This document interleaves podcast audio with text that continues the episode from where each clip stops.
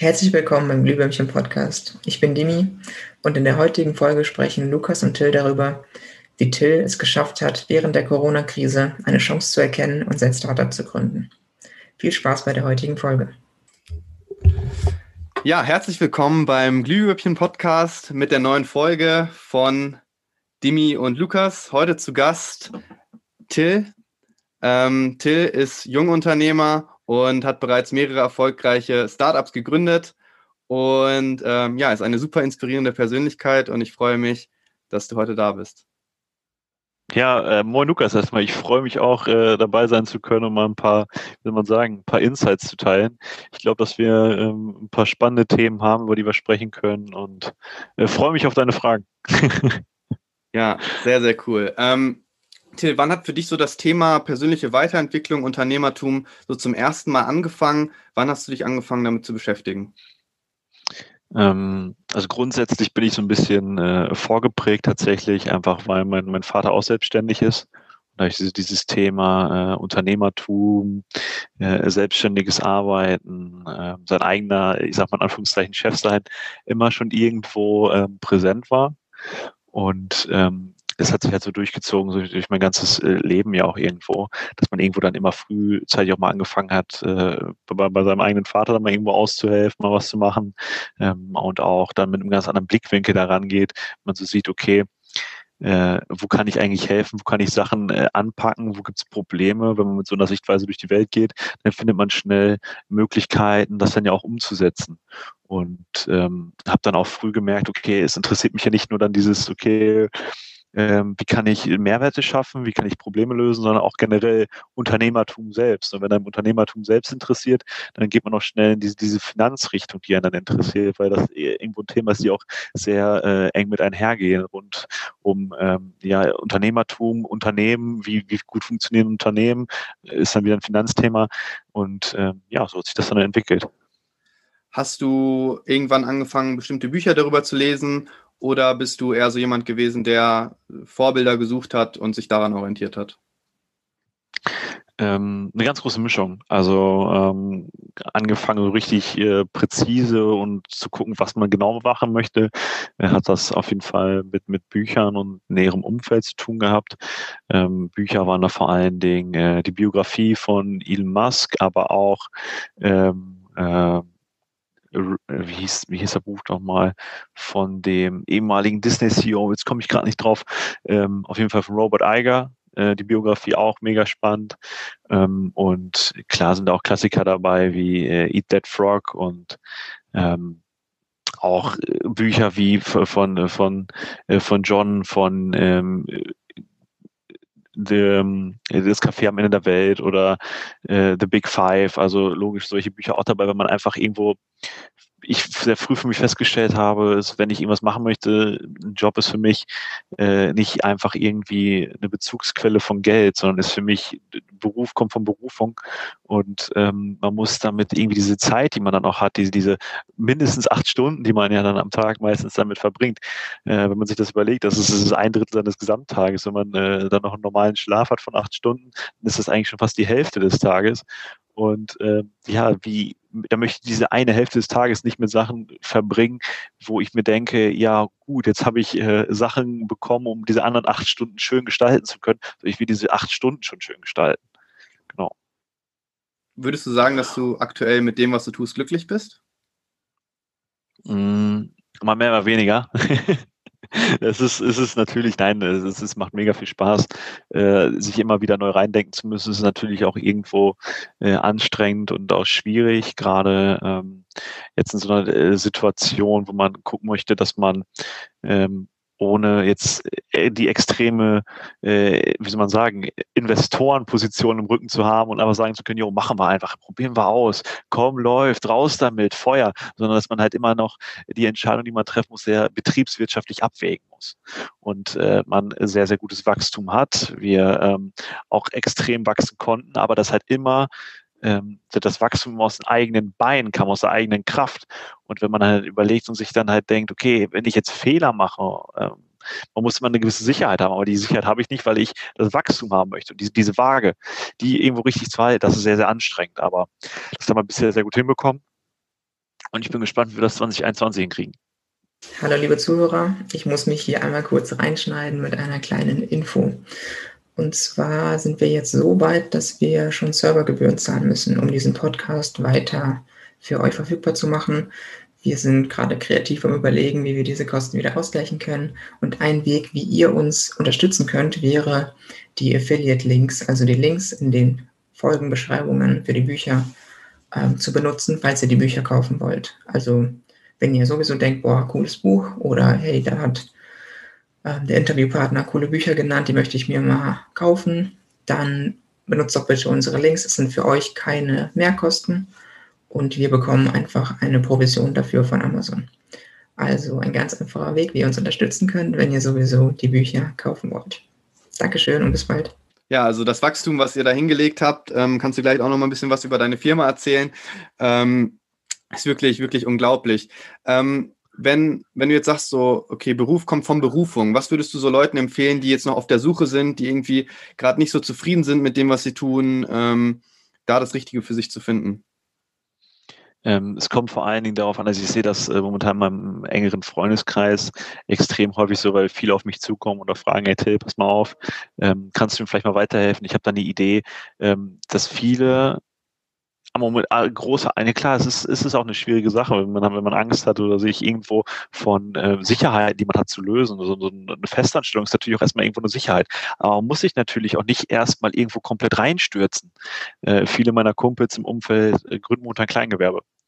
Ähm, die testen quasi erst einmal an, äh, mit jetzt Geld damit zu verdienen, mit was ihnen Spaß macht. Das äh, sind die wildesten Sachen. Das reicht von, äh, ich sag mal, der, der Shisha 2.0, ganz salopp gesagt, über ähm, Kumpels, die ein Schuhimport-Business aufbauen äh, und aus dem asiatischen Raum limitierte Sneaker einkaufen und die dann auf dem europäischen Markt weiter verkaufen. Ähm, und wo man dann halt immer dann gefragt wird, äh, sag mal, kannst du uns da nicht mehr helfen? Wie sieht das aus?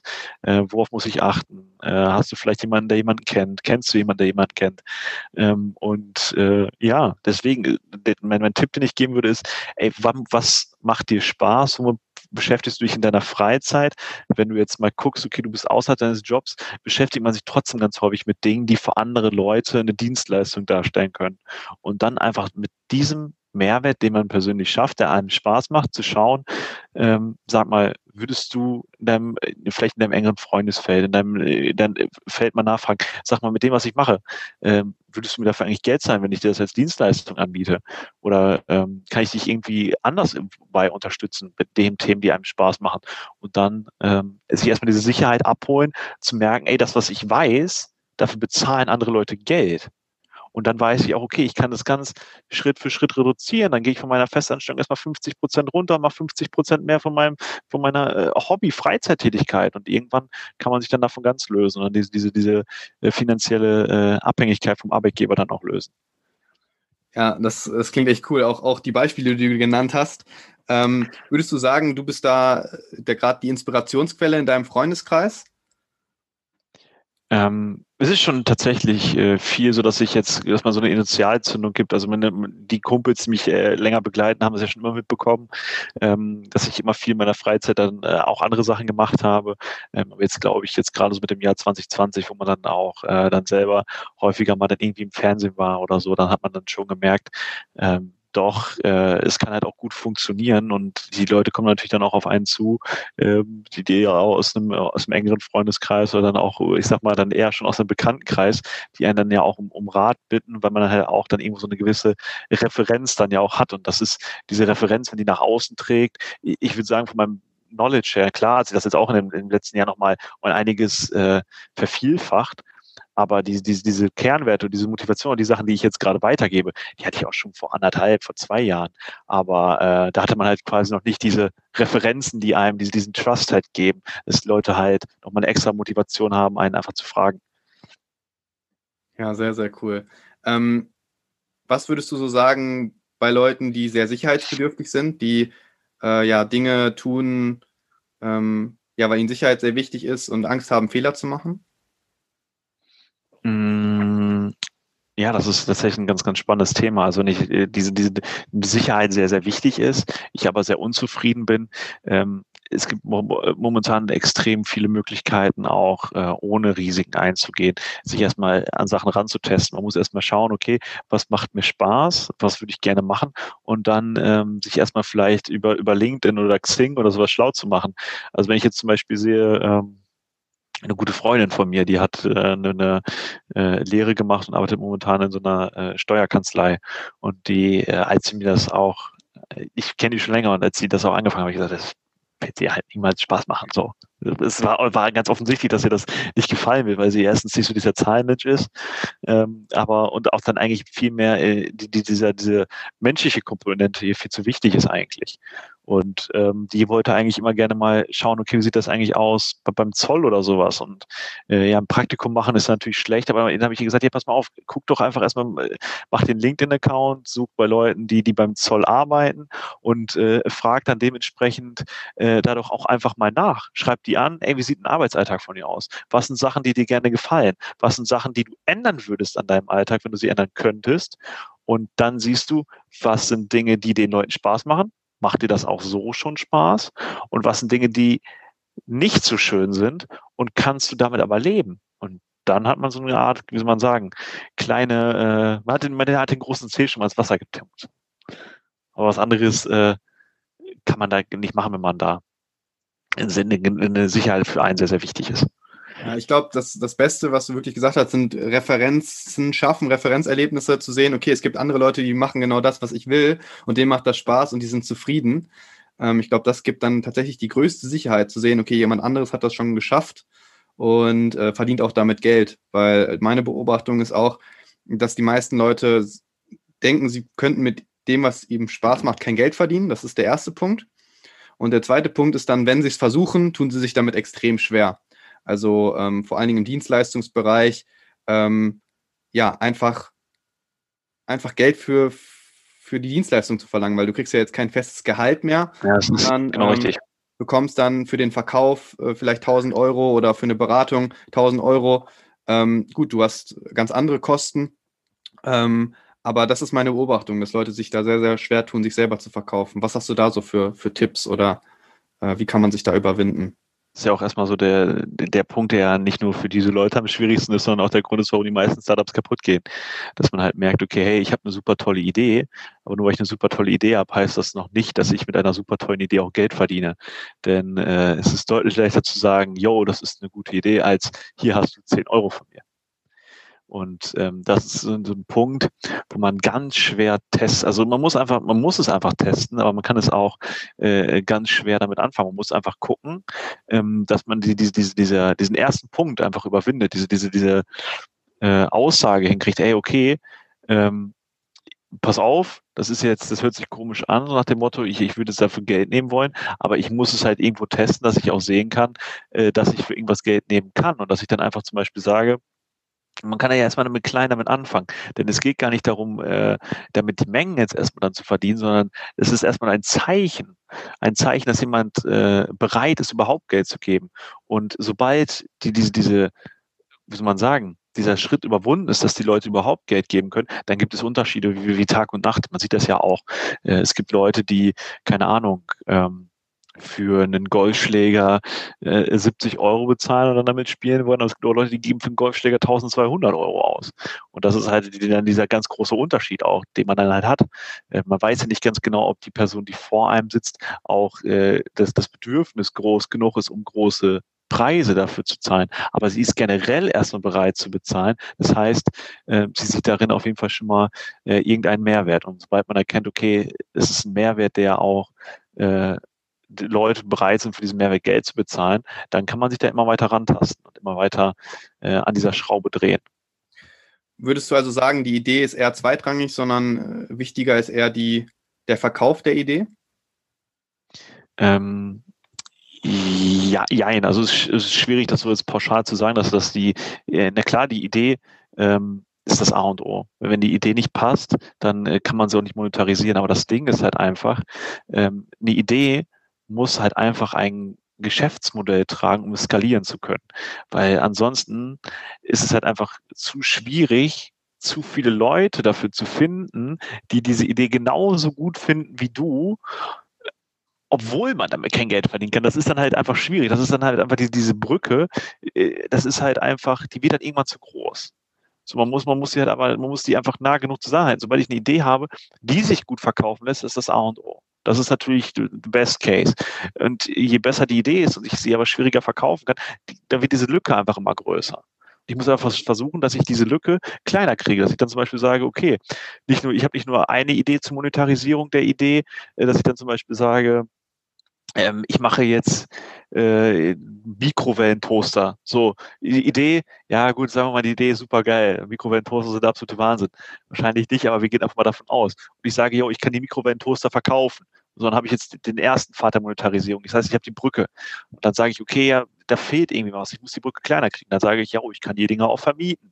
Ich kann die Dinger, ich mache mach ein Service-Modell draus und so weiter und so fort. Und irgendwann näher ich mich halt weiter an und habe genug Revenue Streams, um diese Idee weiter voranzubringen. Ja, sehr, sehr gut. Wie, wie lernt man am besten deiner Meinung nach, deiner Meinung nach Unternehmertum? Gibt es da bestimmte Ausbildungen, die man machen kann, bestimmte Dinge, die man ausprobieren kann, ähm, dass man ja erstmal Erfahrung sammelt und in einem sicheren Umfeld?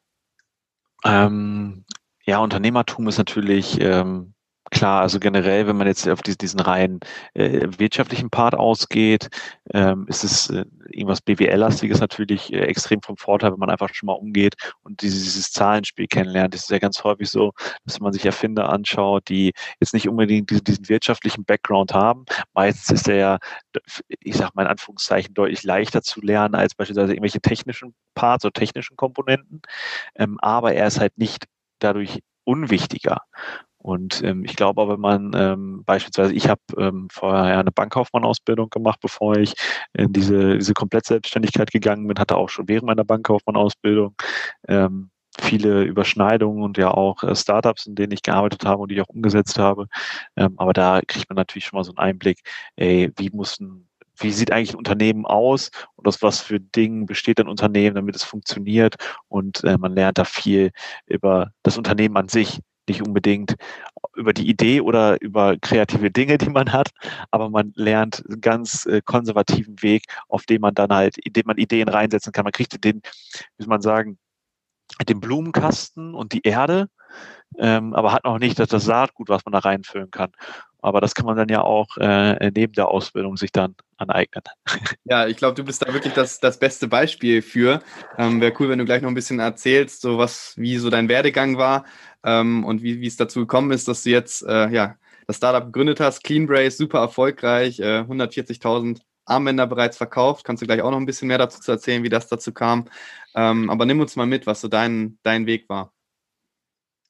Ja klar, also ich, ich fange jetzt mal nicht äh, zu weit hinten an, sondern starte einfach mal, ich habe äh, 2017 mein Abitur gemacht, ähm, hatte schon während meiner Schulzeit immer einen sehr, sehr großen ähm, Präferenz für äh, Finanzthemen, wollte eigentlich ähm, Anfang meines Abiturs noch Medizin studieren.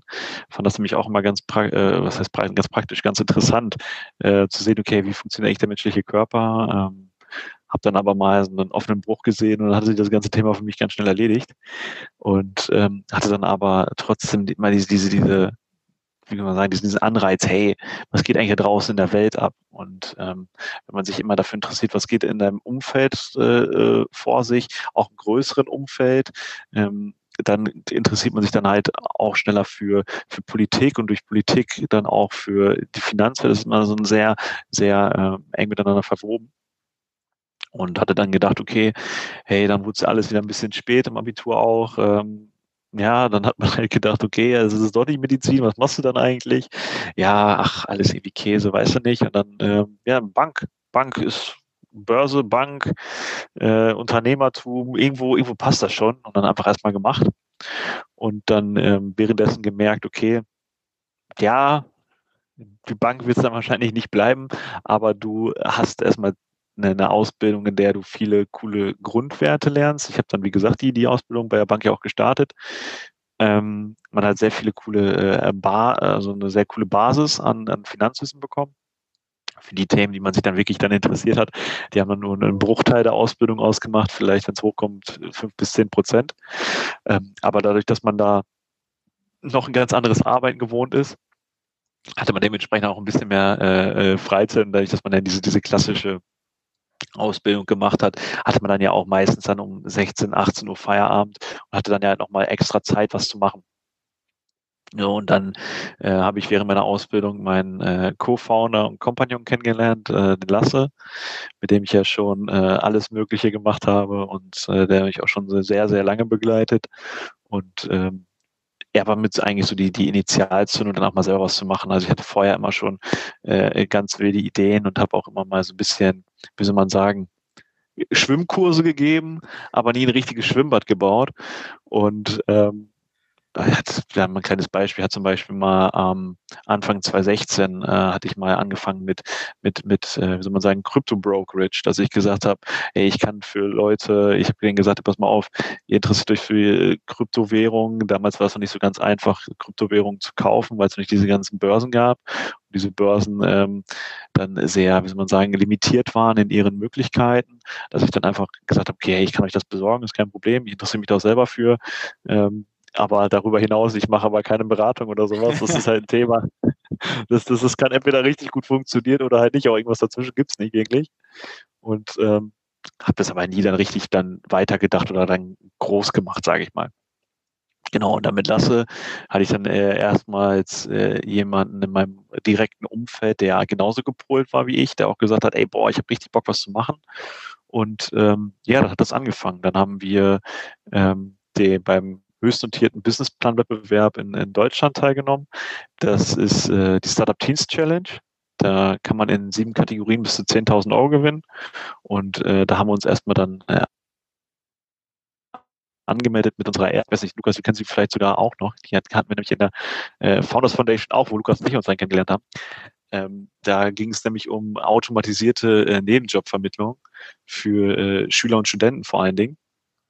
Und äh, da hat man also diese ganzen Kernwerte dann erstmal mitbekommen und diese ganzen, äh, sag mal, Einstiege in diese Netzwerke äh, mitbekommen und diese ganzen besonderen Erfahrungen gemacht, wie nämlich zum Beispiel zum ersten Mal äh, vor Leuten zu pitchen, die richtig Ahnung haben von dem Thema. Da hat man nämlich äh, seine Idee nicht Mama und Papa gepitcht, die sowieso alles kaufen würden, was man hat, sondern hat dann das erste Mal äh, vor dem Flixbus-Gründer Daniel Kraus gepitcht und äh, dem äh, Managing Director von äh, General Atlantic, was einer der größten Private Equity Firmen in, in Europa ist.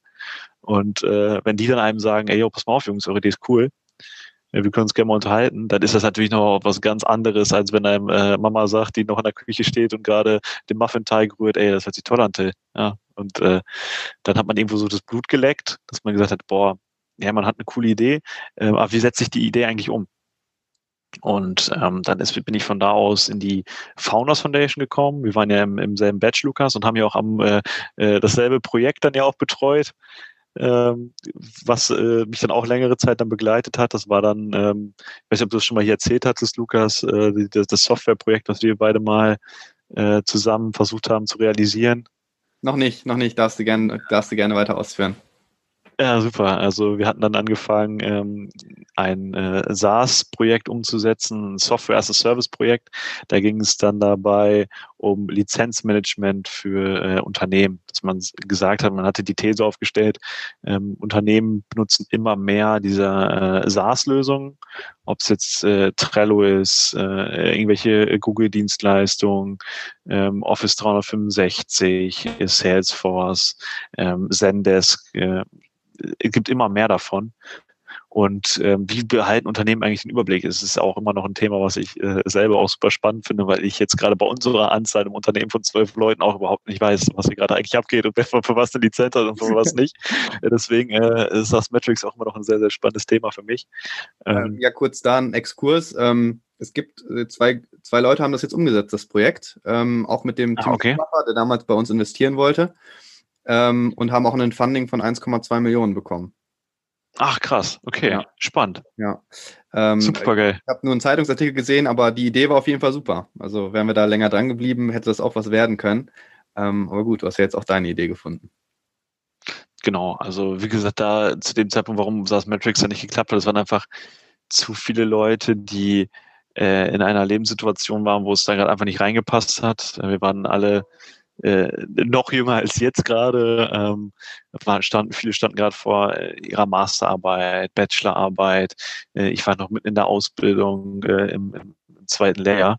Und ähm, dann sind das natürlich alles dann Entscheidungen, wenn man sowas dann wirklich durchziehen möchte, die ja sehr äh, endgültig sind, ne? wo man dann sagt, okay, hey, pass mal auf, ich müsste jetzt eine Ausbildung abbrechen, um dann wirklich dann da Fulltime rein zu hasseln. Und ähm, jetzt habe ich aber schon zwei Jahre da eigentlich verbracht und muss nur noch ein halbes Jahr das zu Ende machen, bis ich dann dieses Kapitel auch irgendwo abschließen kann. Und ähm, wie gesagt, eine äh, super spannende Idee, super äh, interessantes Team, was man da auch hatte. Viele, äh, auch beziehungsweise ich habe zu allen, mit denen wir da eigentlich zusammengearbeitet haben, auch immer noch Kontakt, weil das äh, super gut gepasst hat auch. Und dann aber gemerkt, ja, nee, so, so halb macht das keinen Sinn.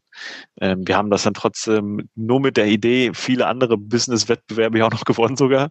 Ja, ähm, kann ja. daran liegen, dass wir äh, immer noch ein cooles Stammteam dann waren, ähm, aber wir hatten dann einfach nicht die Manpower zu executen.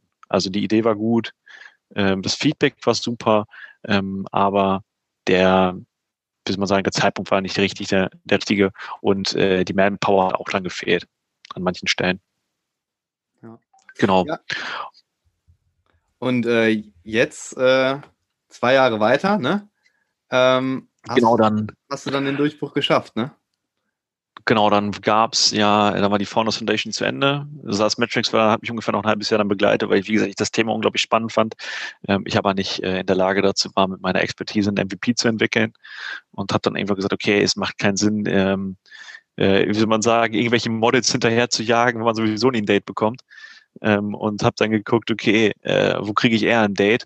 Ich habe dann einfach geschaut, was kann ich machen mit dem Skillset, was ich habe und ähm, ja, habe dann einfach die Augen offen gehalten, habe weiter geschaut, dann hat es mich erstmal ein halbes Jahr habe ich dann erstmal nichts gemacht, hatte dann in meiner Ausbildung eigentlich ein halbes, doch ein halbes Jahr ungefähr, wo ich dann nichts gemacht habe wirklich, ähm, wo ich dann ähm, hauptsächlich dann in der in der Sparkasse, wo ich dann die Ausbildung fertig gemacht habe, dann äh, angefangen habe da zu arbeiten und da mich äh, beschäftigt habe, hatte ich eine, so eine Art äh, es war schon fast Entrepreneurship-Stelle, die ich da eigentlich hatte, ging so um äh, Digitalisierung und Innovationsmanagement, wo ich mich darum damit beschäftigt habe mit der These, hey, wie kriege ich eigentlich die Sparkasse ein bisschen zukunftsorientierter hin?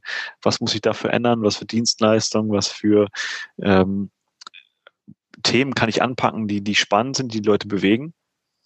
Hab dann aber gemerkt, in der Sparkasse äh, da schwimmst du gegen zu viel Bürokratie an und äh, das war eine super, ein super spannender äh, Job, eine super spannende Stelle, die ich da hatte, die äh, auch mega viel Spaß gemacht hat, aber es ging nicht in dem Tempo, was ich gerne habe. Ich bin da jemand, der ähm, auf kurzen Zeitraum super viel machen möchte und nicht ähm, da diese, diese, wie soll man sagen, diese, diese langen Schleifen fahren möchte. Und ähm, ja, dann sind wir jetzt auch schon im, im Jahr 2020 angekommen. Und äh, dann gab es ja ein Thema, was uns alle, wie soll man sagen, ein bisschen begleitet hat, ein bisschen beschäftigt hat.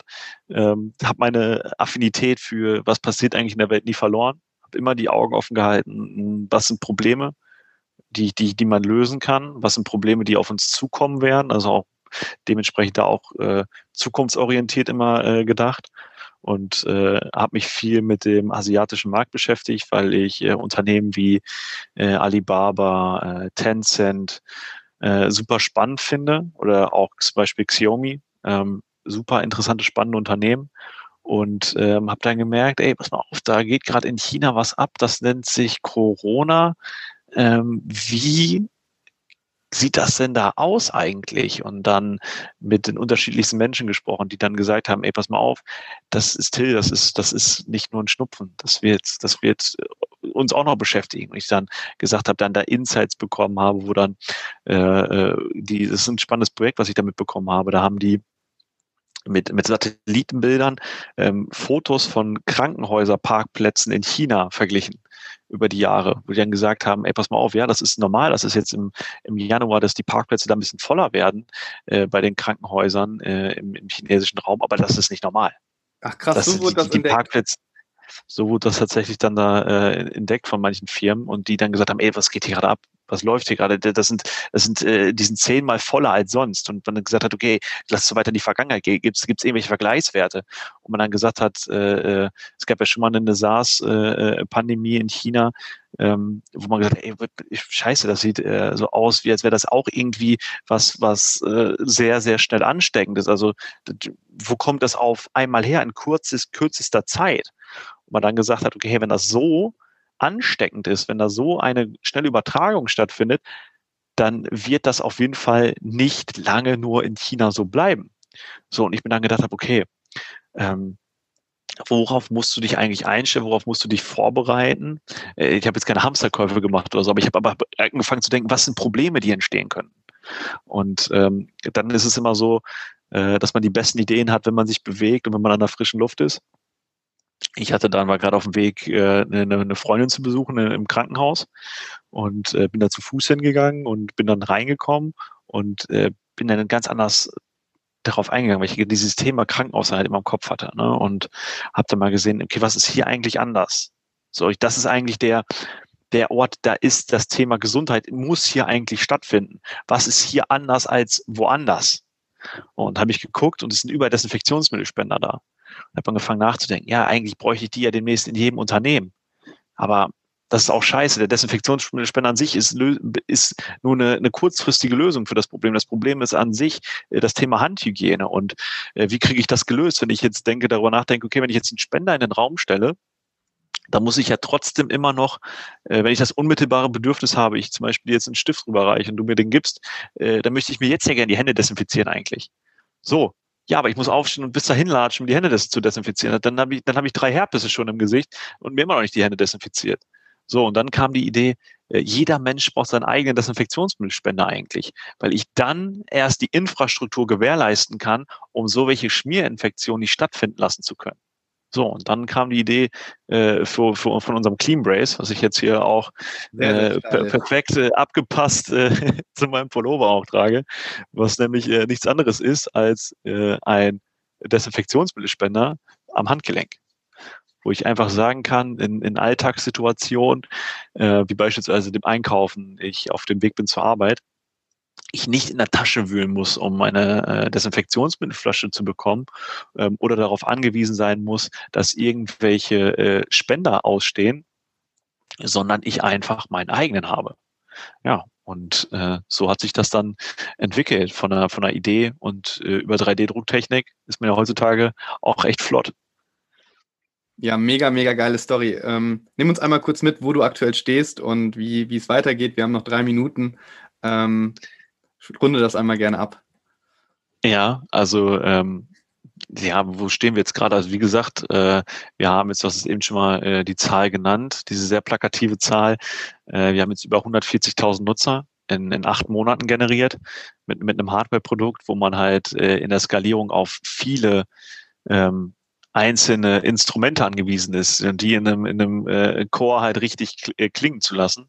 Und äh, das haben wir extrem gut hinbekommen, haben uns darum ein Produktportfolio aufgebaut, äh, was viel mehr jetzt darstellt nur, was heißt nur, äh, als das Cleanbrace an sich, haben auch äh, eigene Desinfektionsmittel entwickelt, äh, wo es dann um, um, um Themen geht wie äh, Lifestyle, wie kriege ich das Thema Hygiene alltagstauglich.